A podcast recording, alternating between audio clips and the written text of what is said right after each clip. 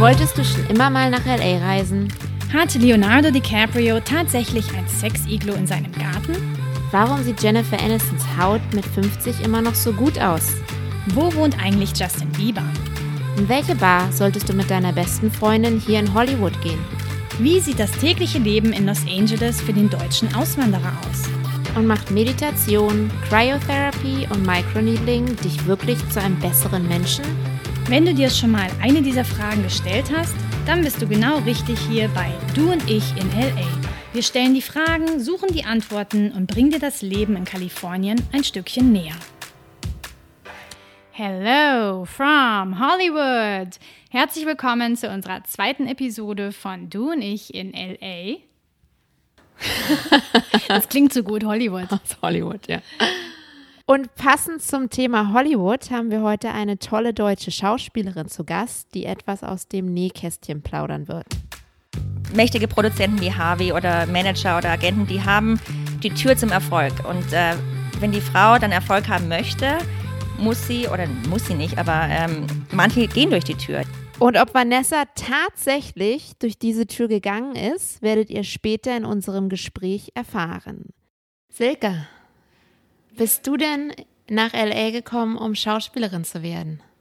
Nein. Ich Nein. Bin, ich bin tatsächlich hergekommen, um Journalismus zu studieren. Ja, Okay. Broadcast Journalism habe ich damals auf dem Santa Monica College studiert. Vor ganz, ganz, ganz vielen Jahren. Also ich wusste schon immer, dass ich irgendwie Redakteurin, Journalistin werden wollte.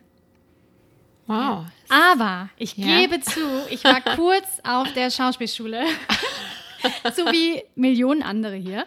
Eine Freundin von mir hat äh, mich überredet und dann haben wir zusammen da so eine Acting Class genommen bei der Stella Adler Academy. Oh, wow. Ja, also es ist eine der bekanntesten Schulen hier in LA auf dem Hollywood Boulevard.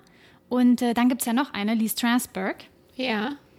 Aber das war für mich eher so ein Hobby und auch, ich hatte damals auch schon Schauspieler interviewt.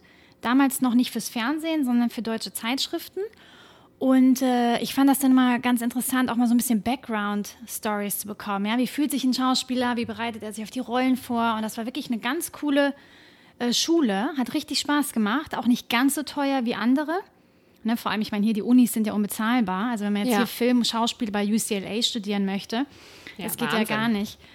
Und ähm, ja, das ist auf jeden Fall ein guter Weg, um äh, hier Schauspielunterricht zu nehmen. Also auch für die, die interessiert sind an Schauspielerei ja, oder die von einer Schauspielkarriere träumen in Deutschland.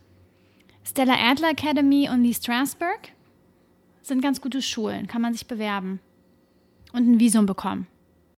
Und, äh, aber was kosten die so circa? Weißt du das? Ich glaube, damals war das so um die 6.000, 7.000 Dollar pro Jahr. Das wird mit Sicherheit jetzt äh, das Doppelte sein, also bestimmt 16.000, 17.000.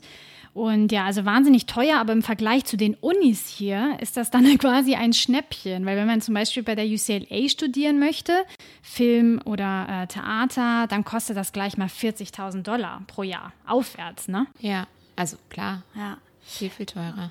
Ja, und du?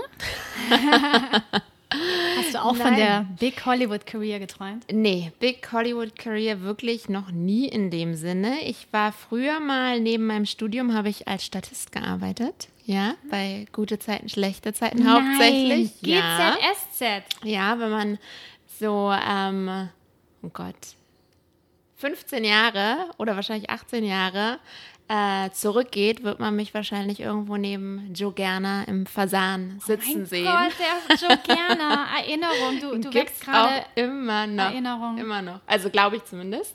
Ähm, nee, weil Statist war echt ein super Job. Du ähm, hast relativ viel Geld bekommen, musstest im Prinzip gar nichts machen, hattest die ganze Zeit neben, also es waren schon lange Tage, ne? Du musst halt schon irgendwie den ganzen Tag dann dort sein, hattest aber die meiste Zeit Freizeit und konntest halt für die Uni lernen. Ähm, und ich bin in Berlin groß geworden, da war Babelsberg ähm, relativ nah dran. Das war das Einzigste wirklich, was ich in der Schauspielrichtung äh, gemacht habe. Aber Du wie warst gesagt, bestimmt, nee, das war bestimmt, äh, der Grund war bestimmt, dass du in den Leon so verliebt warst, dass du unbedingt an der Seite von ihm spielen wolltest, oder? Und dich dann da beworben hast als Statist. ich glaube, wir hatten aber nie eine gemeinsame Szene. Aber da war auf jeden Fall, muss man auch sagen, es war immer sehr krampfig, weil wirklich viele gehofft haben, entdeckt zu werden. Ne? Ja. Viele wollten als Statist irgendwie und haben, glaube ich, auch viele, oder nicht viele, aber ein paar dann geschafft irgendwie, ähm, wie, keine Ahnung, die ganzen Leute, die da in der Bar gearbeitet haben. Es waren ja immer die gleichen Leute, die dann halt auch ab und zu mal einen Satz bekommen haben, den sie sagen durften. Da kriegst du ja dann auch gleich viel mehr Geld, wenn du es sagen darfst. Ähm, das war schon echt auch ganz schöner Konkurrenzkampf für die Leute, die da äh, als Statist arbeiten wollten. Ne? Das glaube ich. Aber wenn du einmal, wenn du einmal eine größere Rolle bekommen hast in der Soap, dann Klar, warst du ja ne? auch ganz schnell ein Also- Soapstar und bis 10, 20 Jahre dabei. Klar. Oft. Also konntest ja ewig dort bleiben. Die Frage ist natürlich, wenn du wirklich Schauspieler sein willst, wie anspruchsvoll ist das Ganze dann über Jahre hinweg? Ne? So ein paar Jahre vielleicht mal irgendwie und sich dann weiterentwickeln. Aber ich meine, jetzt wie Joe Gerner, der bestimmt schon, also der muss ja länger als 20 Jahre dabei sein. Äh, und dort jeden Tag dann hinzudüsen und die Rolle entwickelt sich jetzt ja auch nicht wahnsinnig weiter. Der aber lebt bestimmt als Joe Gerner. Der Ja, stellt sich bestimmt als Gerner Joe vor. Gerner, Absolut. ja. Ja. Mensch, ich würde den gerne auch gern mal kennenlernen. Nee, das war wirklich das Einzige, was ich in der Schauspielrichtung machen wollte. Und das andere hat aber nicht wirklich, also so viel mit Schauspiel. Ich wollte immer wahnsinnig gerne in äh, Disneyland als so ein äh, Charakter bei der Parade oben drauf sitzen. Habe mich dann auch wirklich bei Disneyland in Paris beworben. Und ich dachte auch, das Interview wäre super gelaufen. Und äh, dann haben sie mir aber nicht die Rolle der Prinzessin angeboten, sondern ich musste an der Rezeption im Disneyland arbeiten. Ich weiß auch, was der Fehler war, weil ich ja ähm, außer Deutsch und Englisch auch noch Französisch spreche. Und wenn du dreisprachig bist, wollen sie dich halt nicht als stummen Charakter oben haben, sondern dann kannst du schön an der Hotelrezeption arbeiten. Du warst also zu intelligent für, für den Job der Prinzessin. Habe ich mir zumindest so schön geredet. Ähm, äh, und ja, das habe ich dann zwei Wochen gemacht und dann habe ich auch gesagt, nee, sorry Leute, darauf habe ich auch keinen Bock. Und das, ja, war meine Disneyland-Prinzessinnen-Erfahrung. Funny. Hier in LA arbeiten ja auch wahnsinnig viele als Extras, was auf Deutsch Statist heißt. Aber die meisten Schauspieler hier sind eigentlich Kellner, muss man ja mal sagen. Ich glaube, die Restaurants hätten überhaupt keine äh, Kellner, keine Mitarbeiter, wenn es nicht so viele arbeitslose Schauspieler hier gäbe in Hollywood. Oder Leute, die halt noch nicht von ihren Schauspielgagen richtig leben können. Zum Beispiel Chris Pratt. Ne, riesen Schauspieler jetzt, ja, hat er genug Geld, Millionär wahrscheinlich. Der hat mir letztens im Interview gesagt, dass er am Anfang, als er nach LA kam, auch äh, im Restaurant gejobbt hat. Hat er gesagt, in welchem? Nee, habe ich nicht gefragt. Ich musste ihn nämlich noch äh, fragen, ob er schon mal gestrippt hat, weil angeblich gab es da so ein Video im Internet. Und äh, ja, er hat ganz cool reagiert, hat gemeint, hm, ähm, Ja. genau, dann ist er aufgestanden und hat gestrippt. Nein, leider nicht. Da ist man, glaube ich, heutzutage ähm, in der Welt von Social Media, aber glaube ich auch echt vorsichtig, weil dem, den meisten wird bewusst sein und die meisten haben ja diese Hoffnung, dass wirklich aus der Schauspielkarriere was wird, dass es dann doch rauskommt, was sie davor gemacht haben. Ne? Also ich glaube, wenn du heutzutage als Nebenjob strippst und dann auf einmal einen Oscar gewinnst, kannst du aber wissen, dass das Video irgendwo auftaucht. Ja, aber ich meine, dafür muss man sich ja dann auch nicht schämen, ne? weil jeder, wenn man einen Traum hat, ist es einfach manchmal so schwierig, das zu verwirklichen. Und ich finde das auch immer Nein, wieder. schämen nicht, aber ich meine, es ist ja trotzdem irgendwie den meisten, glaube ich, schon ein bisschen unangenehm, wenn du irgendwie hier in äh, Jumbos Clown Room äh, auf der Theke rumgehüpft bist. Oh, Stichwort, Oder- Jumbo's Clowns Room, da müssen wir unbedingt Ja. mal hin. Cooler äh, LA-Tipp, ja, für Ja. die, die bald mal nach LA kommen. Das ist ein Stripclub, aber eher so, also nicht, äh, ich sag mal, nicht oben ohne. Ja, die, die Mädels haben Gibt noch was sowieso an. nicht. Hier ist es, also habe ich gehört, ich war jetzt echt nicht in so vielen Stripclubs hier in LA, aber es ist so, entweder ganz nackig, aber dann wird kein Alkohol serviert oder äh, sie behalten Unterwäsche an und dann wird getrunken. Stimmt, so ist Verrückt. es. Ja. Eigentlich auch. Und Jumbo's Clowns Room ist eigentlich wie so eine Dive-Bar, würde man So sagen. nostalgisch, ne? Ja. Es hat so ein äh, Oldschool-Feeling und äh, ja, ist auf jeden Fall ein cooler Laden. Das sind wirklich Tänzerinnen, ähm, die können ihre Beine und Arme bewegen. Das ist unglaublich. Also die eine könnte im Zirkus als Akrobatin arbeiten. Dann gibt es wiederum eine, die ist voll tätowiert. Also wirklich alles coole, unterschiedliche Frauen. Und Ja. da geht wirklich Frau und Mann hin. Also wir gehen da, ne? Wir Wir müssten eigentlich auch mal Silvester. wieder hingehen. Ja, Silvester. Vielleicht feiern wir da Silvester. Das ist doch eine gute Idee. Ja. Zumindest äh, wollten wir uns jetzt dieser äh, ganzen Schauspielerei auch mal genau widmen, weil es ja doch der äh, Grund ist und der Traum von vielen ist, warum sie nach Hollywood kommen. Und hier ist auch schon unser Gast, die wundervolle deutsche Schauspielerin Vanessa Eichholz. Eben war sie noch auf den Bunte Beauty-Tagen in München und jetzt sitzt sie schon bei uns im Studio in Silver Lake. AKA Silkes Wohnzimmer. Hallo Vanessa. Hallo. Hallo und herzlich willkommen in LA bei uns. Ja, ich freue mich hier zu sein nach dem langen Flug. Wie, wie war es denn in München? Es war super. Also es war meine ersten bunte Beauty Days und ich war ja bei einem Panel mit äh, Boris Entrup, einem Make-up-Artist in Deutschland, einem sehr bekannten. Und ähm, ja, war super. Super Stimmung, super Leute, gutes Networking. Was hast du da genau gemacht?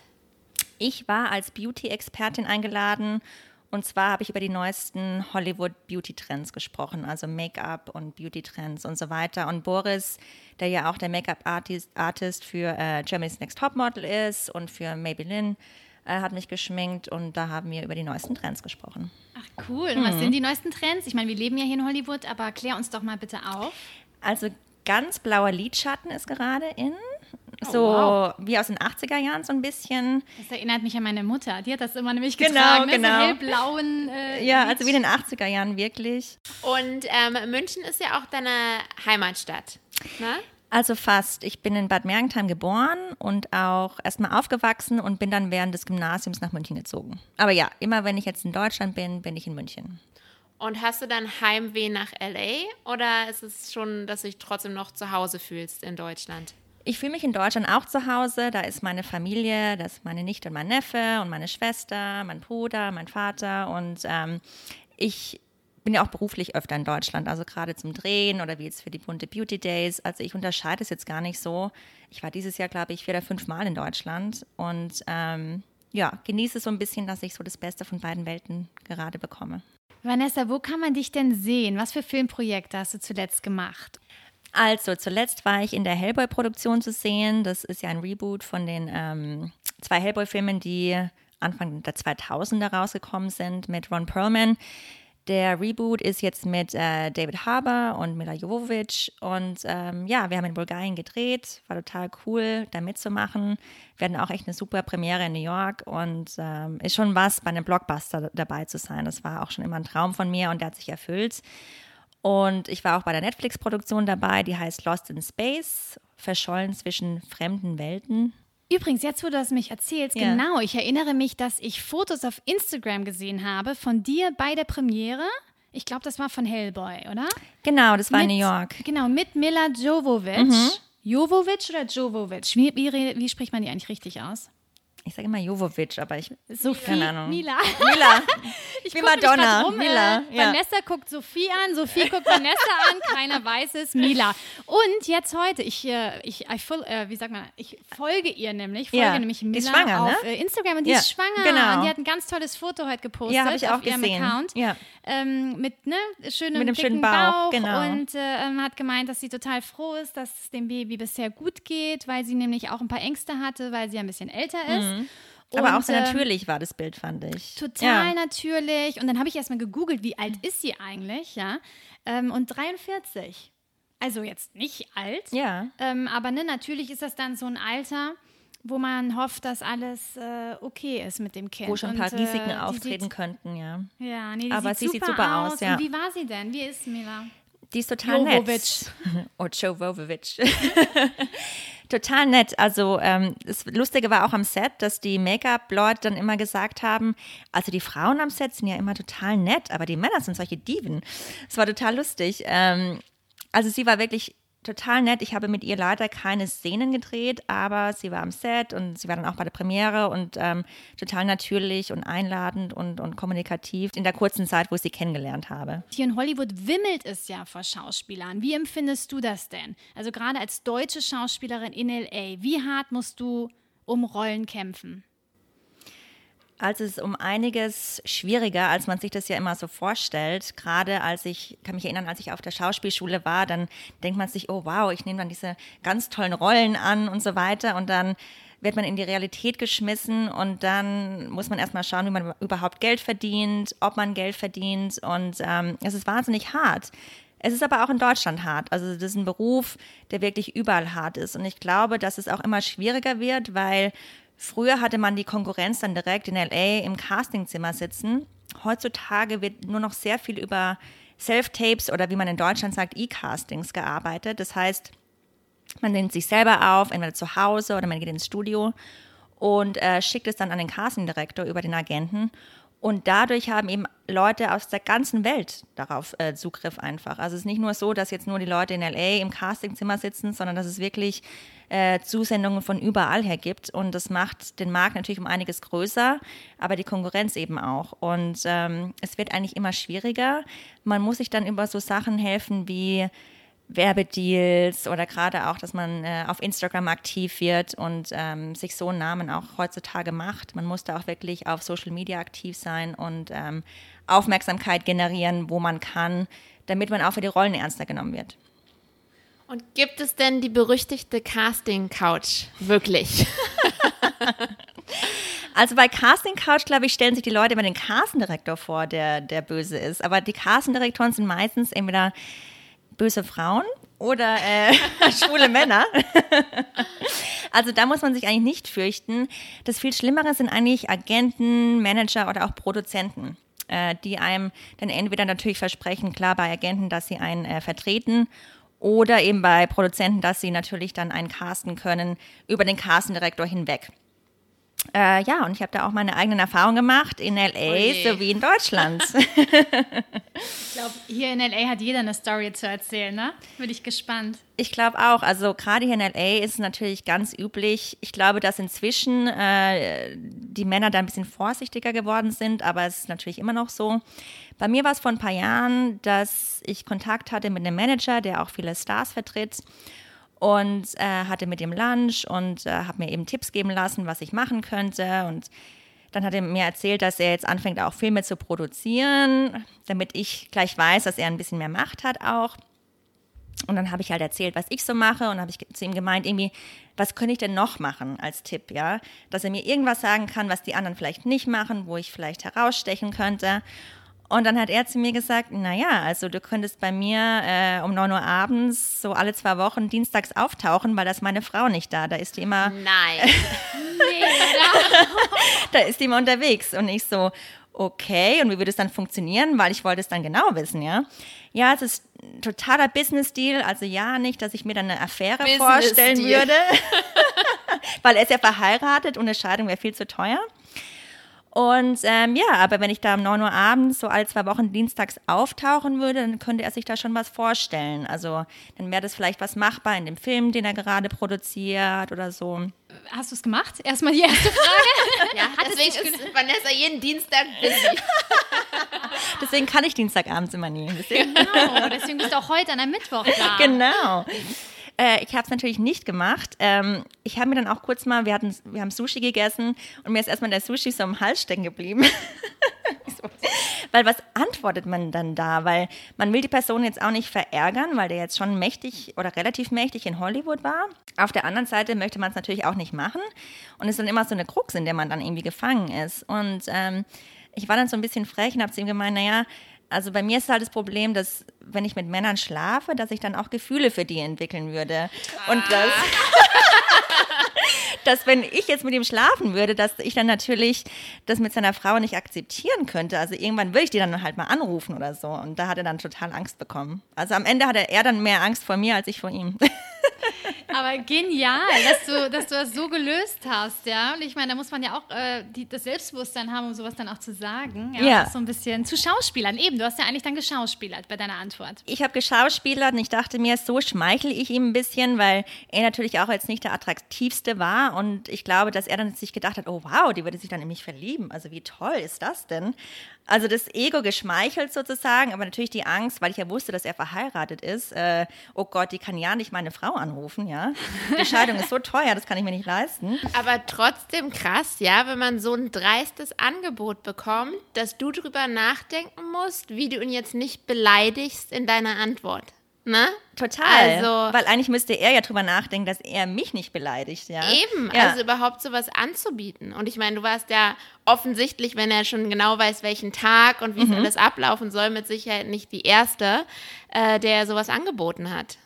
Vollkommen richtig. Und das ist halt das, das ist das Schlimme eigentlich, dass die Männer hier in Hollywood gerade, es ist schon ein Boys Club und die haben einfach die Macht. Mächtige Produzenten wie Harvey oder Manager oder Agenten, die haben die Tür zum Erfolg. Und äh, wenn die Frau dann Erfolg haben möchte, muss sie, oder muss sie nicht, aber ähm, manche gehen durch die Tür, ja. Und ich bin natürlich ich habe auch studiert und ich kann auch am Ende in meinem Leben auch noch einen anderen Job annehmen. Aber viele Frauen, die hierher kommen, die irgendwie 18 sind und naiv sind und sich dann denken, das ist meine einzige Chance, die machen das dann. Und das ist halt das Schlimme, dass die Männer ihre Macht äh, so ganz übel ausüben eigentlich, anstatt zu sagen, okay, ich bin in der Machtposition, ich sollte eigentlich die Frauen besser behandeln. Das ist, glaube glaub ich, das Schlimme an der Sache. Nicht, dass Frauen und Männer Sex haben in, im Business oder dass da auch mal was vielleicht nicht ganz so gut abläuft, sondern dies, dass diese Machtposition so äh, ausgenutzt wird. Ich kenne auch Fälle, wo die Frauen es drauf angelegt haben, ja, und dann sind die Männer nicht wirklich schuld. Ich kenne auch Leute, wo vielleicht Bosse von Studios, wo die mir auch schon gesagt haben, oh Gott, die Frauen springen fast auf mich drauf äh, bei gewissen Events, denen ich auch glaube. Das ist so ein zweischneidiges Schwert, glaube ich. Und das im Moment ist es, glaube ich, auch so umgeschlagen. Inzwischen darf man sich ja nicht immer mehr umarmen teilweise. Und die Männer haben ja echt große Angst auch, was ich manchmal ein bisschen lustig finde. Aber ich glaube, man darf es auch nicht zu krass machen. Also ich glaube, was wirklich das Schlimme ist, wenn, wie gesagt, jemand seine Macht ausnützt, aber man darf es auch nicht zu ernst als Frau nehmen. Also man kann auch, glaube ich, sich ganz gut wehren. Ich fand es jetzt auch nicht toll, wie der mich angegangen ist, aber letztendlich habe ich einen Weg gefunden daraus.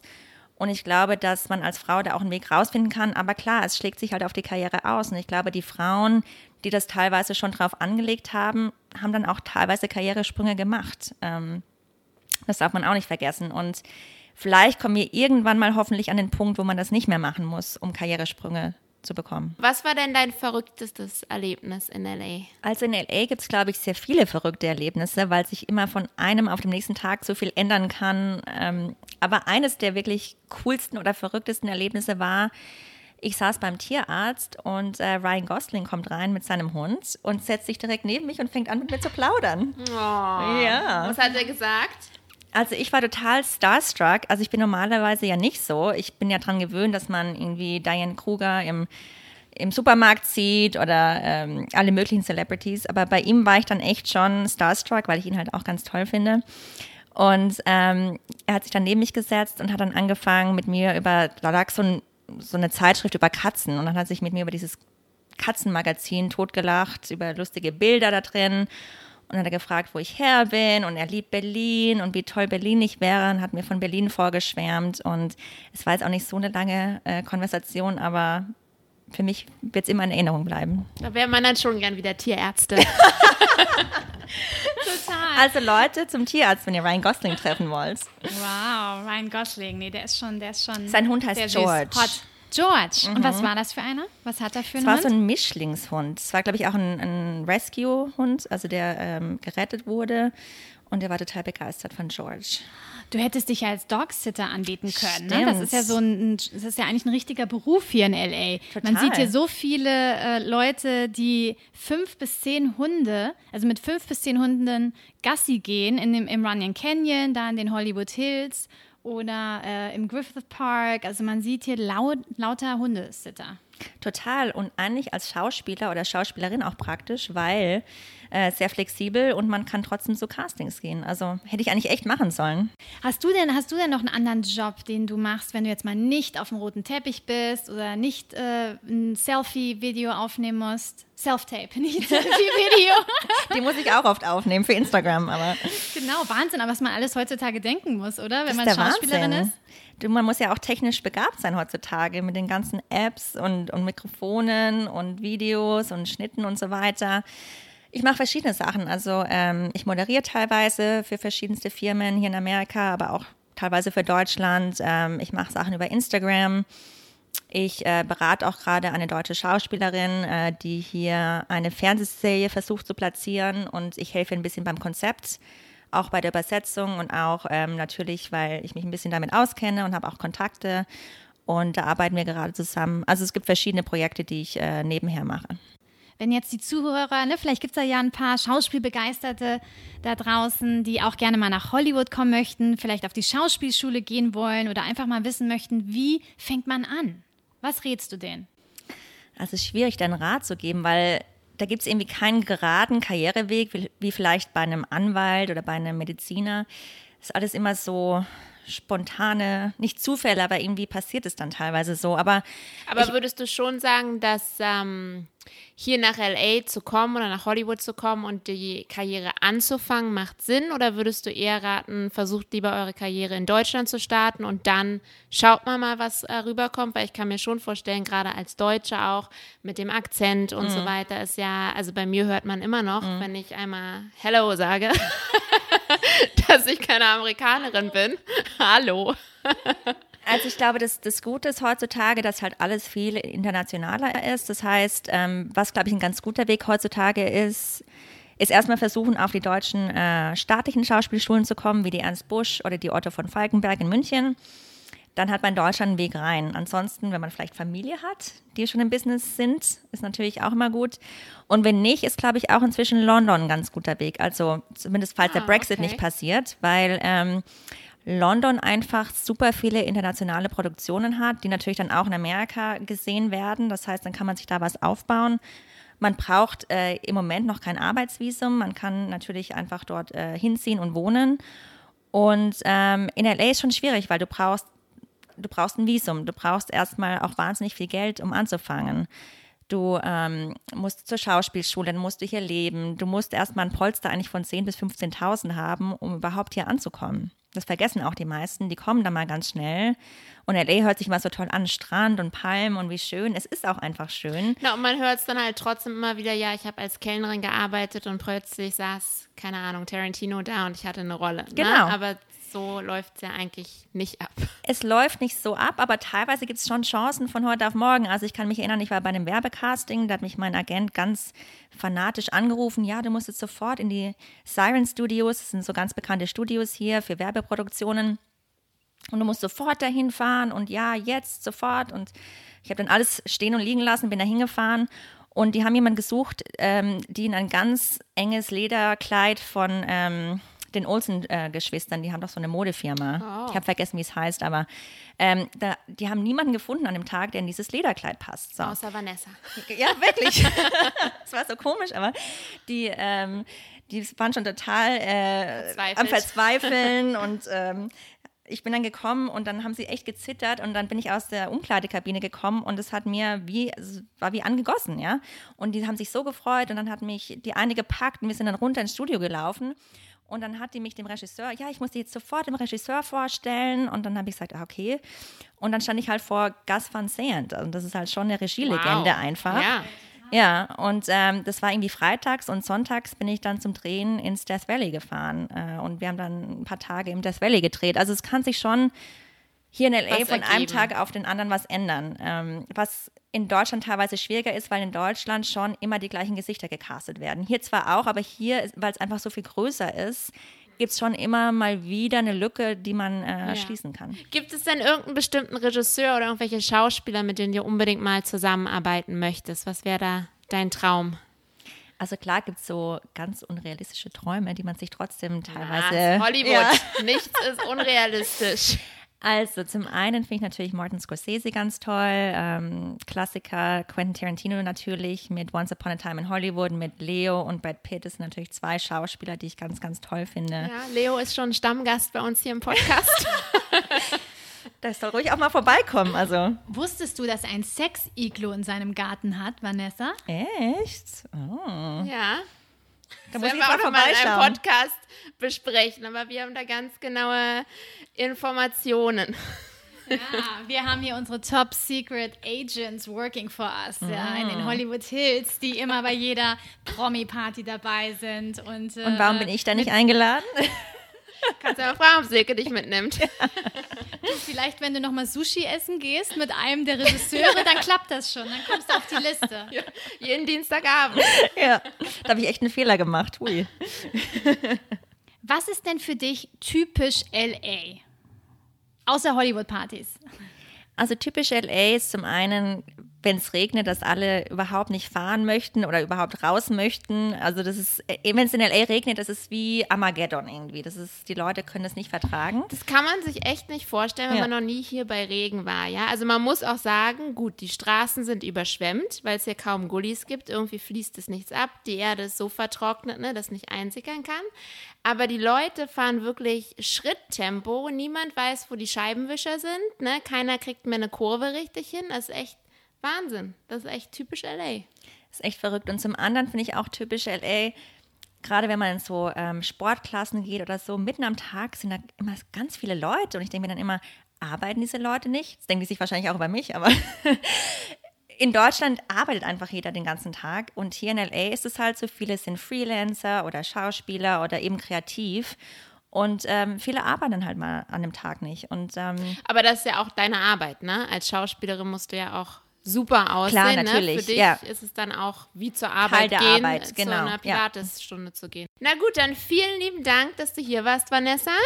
Ja, total schön, dich hier zu haben und danke, dass du Zeit, dir Zeit genommen hast. ja, klar, auf jeden Fall. Willst du noch mal ganz kurz deinen Instagram-Handle sagen, dass man dir auch folgen kann? Gerne. Also mein Instagram-Handle sind meine drei Vornamen, ja. Ich habe drei Namen. Vanessa Maria Victoria. Und zwar konnten sich meine Eltern nicht einigen. Meine Mutter war für Vanessa, mein Vater für Victoria und meine Oma hieß Maria mit Mittelname und deswegen hat sich die Maria dann als Mittelname auch noch durchgesetzt. Und deswegen heiße ich Vanessa Maria Victoria und das ist auch mein Instagram-Handle. Obwohl ich eigentlich ja Vanessa Eichholz, also mein Schauspielname natürlich mein Vor- und Nachname ist, aber das ist mein Instagram-Handle. Also Vanessa Die Maria Vanessa. Victoria, vielen, vielen Dank, dass du hier warst. Danke euch, schön Alles was. Gute noch. Tschüss. Tschüss. Das war's für heute, aber bald kommen noch viel mehr Episoden, weil wir schon ein paar tolle Gäste haben, die uns zugesagt haben. Auf wen freuen wir uns denn schon ganz doll, Sophie? Genau, denn es gibt auch noch ein paar andere Leute, die nicht mit dem Traum der Schauspielerei im Gepäck hierher gekommen sind, sondern mit einem Döner. Ja, Hm, einen ganz leckeren Döner und anscheinend der beste Döner der Welt, sagt Matthias. wow. Ein Deutscher, der hier ein Business gestartet hat und mittlerweile schon mehrere Dönerbuden hat. Und das Besondere ist, er bietet sogar einen veganen Döner an. Veganen Döner. Hoffentlich wow. bringt er einen mit. Ja, bin ich echt mal gespannt. Ich habe noch nie einen veganen Döner gegessen. Ähm, vegetarisch ja, aber gerade vegan mit den Soßen und so weiter. Weiß nicht, ob er da die gute Knoblauchsoße. Die Leute in Hollywood sind ja etwas anspruchsvoller. Ne? Glutenfree, vegan. Ja, oder zumindest sehr, sehr speziell. Ne? Es gibt hier doch schon von jedem äh, tausend Variationen. Dann äh, werden wir auch noch eine Immigration-Anwältin bei uns haben, die uns ein bisschen erzählt, was momentan los ist, wie man nach LA kommen kann, ähm, wie die Chancen stehen, was man braucht, äh, was für verschiedene äh, Visumsarten es überhaupt gibt und so weiter, weil das ja doch viele äh, sich fragen, viele haben den Traum, aber wissen dann doch nicht, was ist eigentlich der erste Schritt. Und nicht jeder gewinnt die Green Card, so wie Lina, unser Gast von letzter Woche. Und dann haben wir auf jeden Fall auch noch einen tollen Kameramann, der immer für alle deutschen TV-Jobs gebucht wird und auch wieder jetzt ähm, die nächsten Oscars covert. Ja? Also wirklich Front Row auf dem roten Teppich. Dann haben wir noch äh, einen Skincare-Experten, der uns ein bisschen erzählt, was man dann heutzutage alles macht, was man spritzt, was man cremt, was man einfriert. Oh Gott, spritzt. Ich hoffe, hoffe nicht. Ja, Noch nicht. Sowas haben wir noch nicht gemacht, aber mal Nee. gucken. ich machen wir es ja hier live. Also Gwyneth Paltrow schwärmt auf jeden Fall von dem Herren. Julius heißt er. Der ist auch deutsch. Ähm, ja, gibt viele interessante Deutsche hier. Genau, und auf die nächste Episode könnt ihr euch auch schon freuen. Da geht es nämlich um das Thema Daten und Männer. Oh Gott, Oder Dating Frauen. in L.A. Halleluja. Ja, da ist was los. Na gut, dann wünschen wir euch noch einen äh, schönen Abend oder schönen Tag oder guten, guten Start in den Tag, je nachdem, wann ihr es hört. Und wenn ihr Zeit habt, dann meldet euch doch mal bei uns. Wir haben nämlich einen Instagram-Account, der heißt, Du und ich in LA. ja, Und da könnt ihr uns gerne auch Themenvorschläge schicken oder sagen, was euch gefällt oder nicht so gut gefällt. Und äh, ja, wir freuen uns von euch zu hören. absolut. Also, bis, dann. Tschüss. Ciao.